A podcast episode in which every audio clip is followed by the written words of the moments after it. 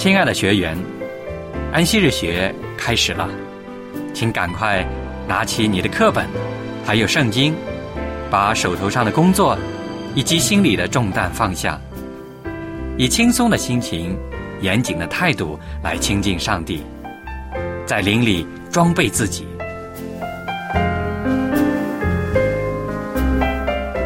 快来参加安息日学吧！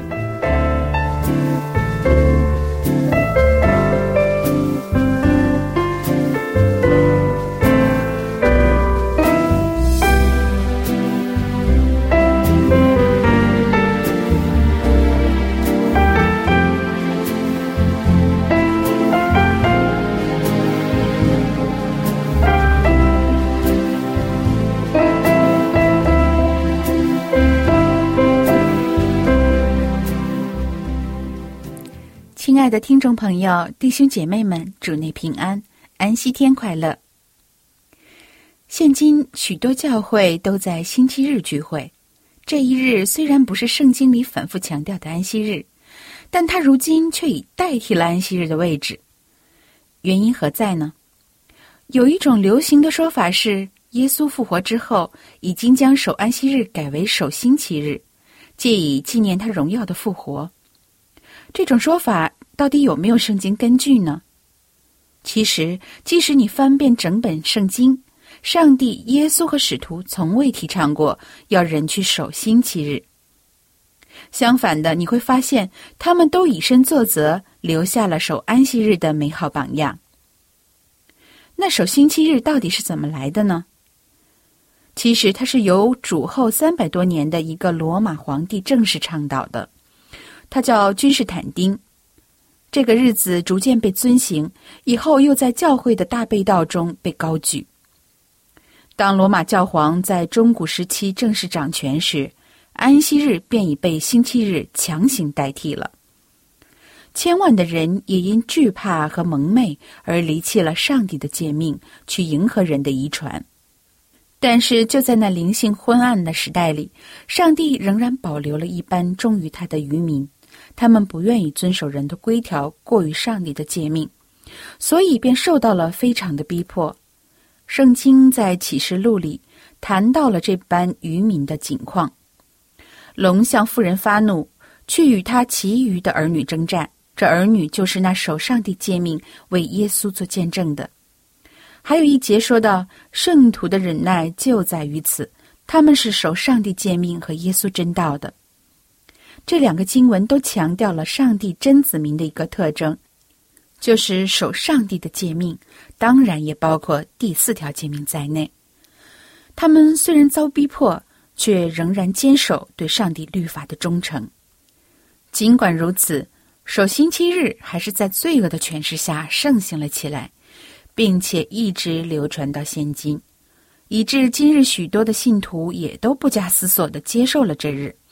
还有的甚至以为这日便是圣经中所说的安息日，但现在这些误解都要澄清。我们应该知道，守星期日不过是古人的遗传，是古人高抬自己超过上帝诫命的一个表现。我们若是在明了了守安息日的真理之后，仍然坚守星期日，那便无疑是尊重古人过于上帝了。当我们这样做时，耶稣也会责备我们。你若查考圣经，就会发现一个事实，那就是耶稣门徒都遵守安息日，并在安息日教训人。下面我们来看几段经文。第一个就是在路加福音四章十六节，耶稣在安息日聚会讲道。耶稣来到拿撒勒，就是他长大的地方，在安息日照他平常的规矩进了会堂，站起来要念圣经。这里讲到耶稣在安息日礼拜，并不是一次巧合，而是照他平常的规矩，表明他一向如此。再看路加福音四章三十一节到六章六节，就会更清楚这一点。圣经说，耶稣下到加百农，就是加利利的一座城，在安息日教训众人。又有一个安息日，耶稣进了会堂教训人。这就是耶稣在守安息日方面为我们留下的榜样。所以，今天你是想照着耶稣的榜样呢，还是想照着人的榜样呢？另外，在耶稣被定之后，门徒仍然坚守安息日。圣经路加福音二十三章五十四节到五十六节记载说：“那日是预备日，安息日也快到了。那些从加利利和耶稣同来的妇女跟在后面，看见了坟墓和他的身体怎样安放，他们就回去预备了香料香膏。他们在安息日便遵着诫命安息了。”这就显明，耶稣在世时从未教导过人要更改安息日，而他自己的榜样也一定没有降低过人对守安息日的重视。否则，这几位耶稣最忠实的门徒，在耶稣定死后就不会再守安息日了。但圣经却清楚的记载了他们是谨守这日的，这就表明安息日的命令并未改变。我们再来看，耶稣复活后也未更改安息日。使徒在安息日聚会教训人，他们离了别家往前行，来到比西底的安提阿，在安息日进会堂坐下。这是《使徒行传》十三章十四节的经文。他们后来又被邀请，在下个安息日讲道。到下个安息日，合成的人几乎都来聚集，要听上帝的道。这是《使徒行传》十三章四十四节，这也不是巧合。再来看下面两节经文：保罗照他素常的规矩进去，一连三个安息日，本着圣经与他们辩论。这是《使徒行传》十七章第二节，还有《使徒行传》十八章第四节。每逢安息日，保罗在会堂里辩论，劝化犹太人和希利尼人。所以从上面我们可以看出。守安息日不但是旧约先贤的规矩，也是耶稣的规矩，也是新约使徒的规矩，更应该成为我们的规矩，因为它是上帝至尊诫命中的一条。律法的一点一划尚且不能作废，更何况是一条呢？那就更不能作废了。我们固然要重视耶稣的复活日，但却不应该因此离弃上帝的圣安息日。守星期日是永远不能代替守安息日的。好，我们在圣经诗篇中可以频频的读到：“你们要赞美耶和华，你们要赞美耶和华。”这是神的旨意，也是神的命令，因为他配得我们的敬拜和赞美，他要通过我们的敬拜和赞美，将他的祝福和恩典倾倒给我们。接下来，就有请爱的弟兄带领我们赞美赐给我们真理和生命的上帝。弟兄姐妹们，安息日快乐！我是艾德，很高兴又能跟您在一起，借着安息日学的时刻呢相会。在我们开始学习之前，让大家一起来颂赞我们的三一真神，请大家打开赞美诗到第十七首，赞美天上真神。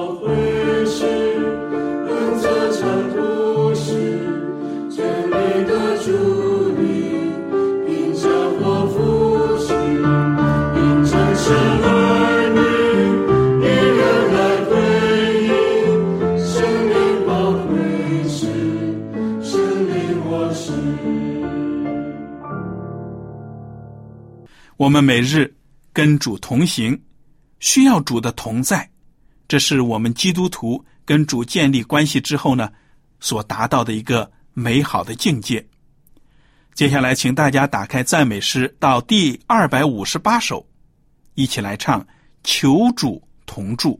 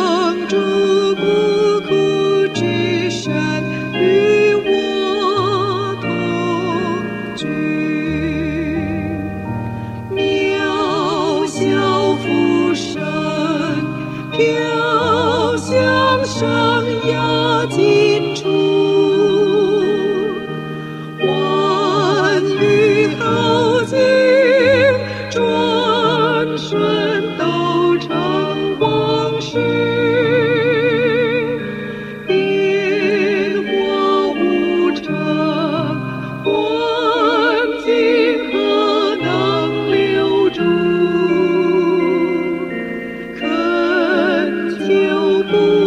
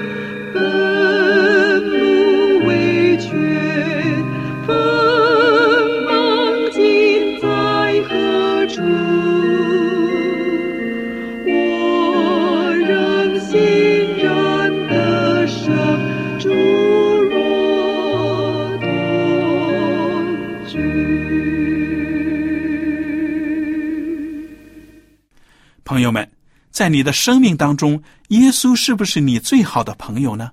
当你忧愁、低落的时候，你会不会先向耶稣求助呢？我希望耶稣是你最好的朋友。让我们来听这首歌第一百五十八首，《》。耶稣是我最好朋友。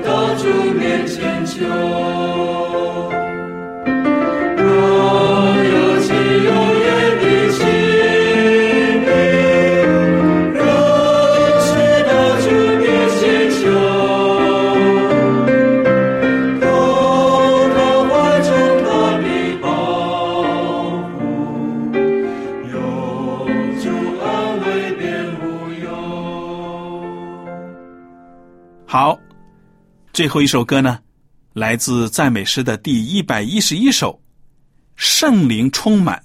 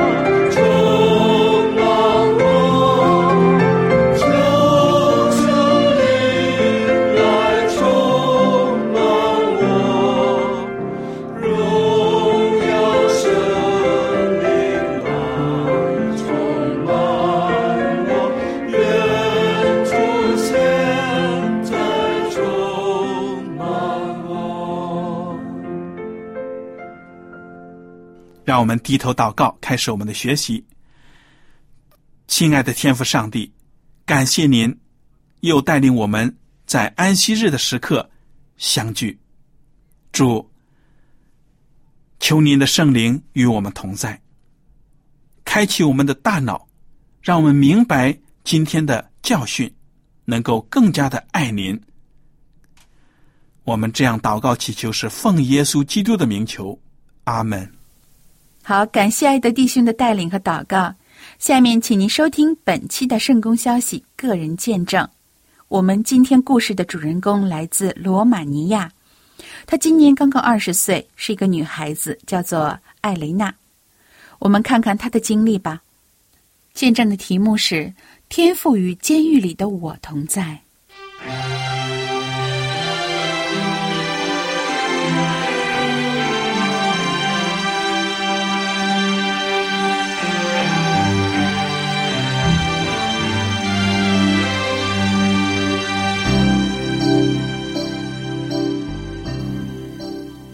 我是一位来自罗马尼亚、个性内向的二十岁青年。我喜欢阅读他人的见证。我初次与富林教会的牧师见面时，他问我：“你喜欢读什么样的书？”我告诉牧师，我最后一次读的一本书是一位基督徒作家所写的个人见证。一周以后，这个牧师带来了几本个人见证的书籍给我。有一天，我想写下自己的个人见证。如果我能写自己的见证，我会从童年的快乐时光开始写，描述我是如何不断的戏弄我的曾祖父母，让他们对我感到困扰。那时我只有四五岁，戏弄他们是我的乐趣。如果我能写自己的见证，我会诉说上学的第一天，那是愉快的一天。我的曾祖母带我去学校，之后她在家协助我做家庭作业。我的曾祖父母非常爱我，在入狱前，我都和他们住在一起。如果我能写自己的见证，我会讲述监狱中幸福的时刻，诉说自己在这遇到过的好人，比如安息日会的牧师，每周到监狱里探访一次，给予我和其他年轻的罪犯关于生命和上帝的教导。牧师和三位富林大学的学生到这里探访。并向我们做了教育简报。八年级后我就辍学了，因此他们展示的一切对我来说都是新鲜而有趣的。在每个简报演示后，他们会从圣经中告诉我们一个故事，我们也会祷告和讨论。如果我能写个个人见证，我会讲述自己的生命中最糟糕的时刻。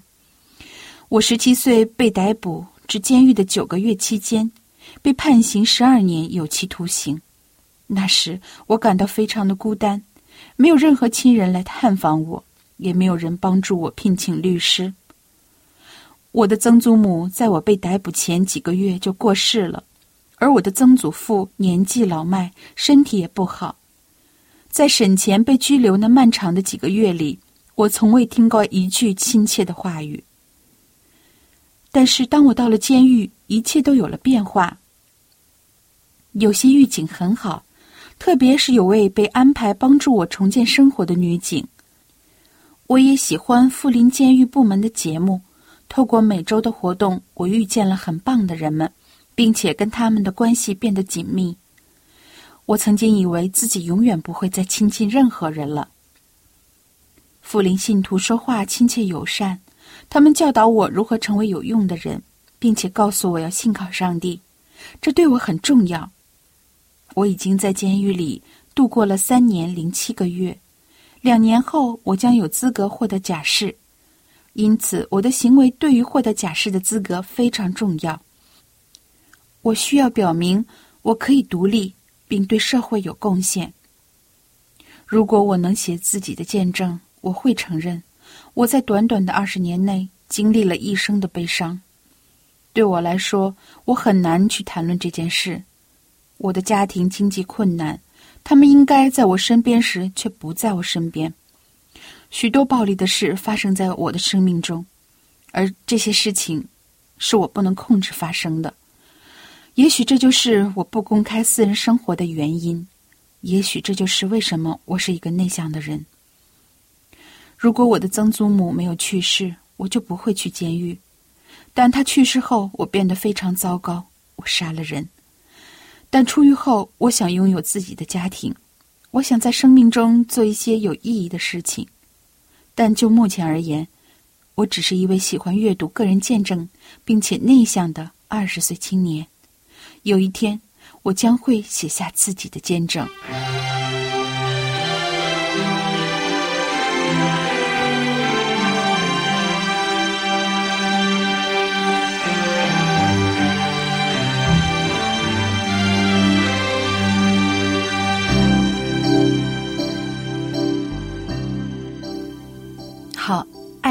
见证我们听完了。虽然他没有向我们具体讲述他的故事，但是从他的话语中，我们可以感受到他对过去的回忆。我们也能感受到，在他最痛苦无助在监狱里的时候，是上帝的爱温暖陪伴着他，支撑着他，使他对人生有了新的盼望。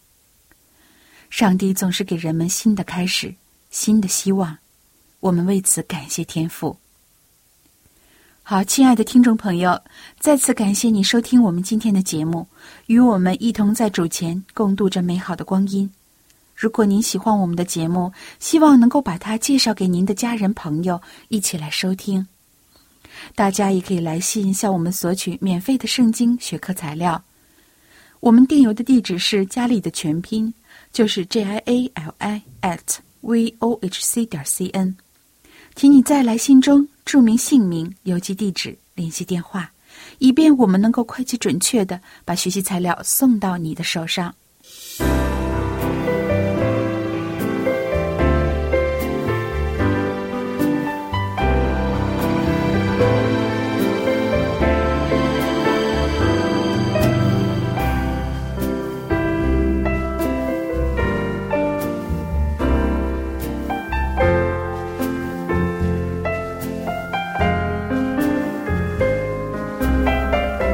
收音机前的听众朋友们，您现在可以将收音机调到合适的频率。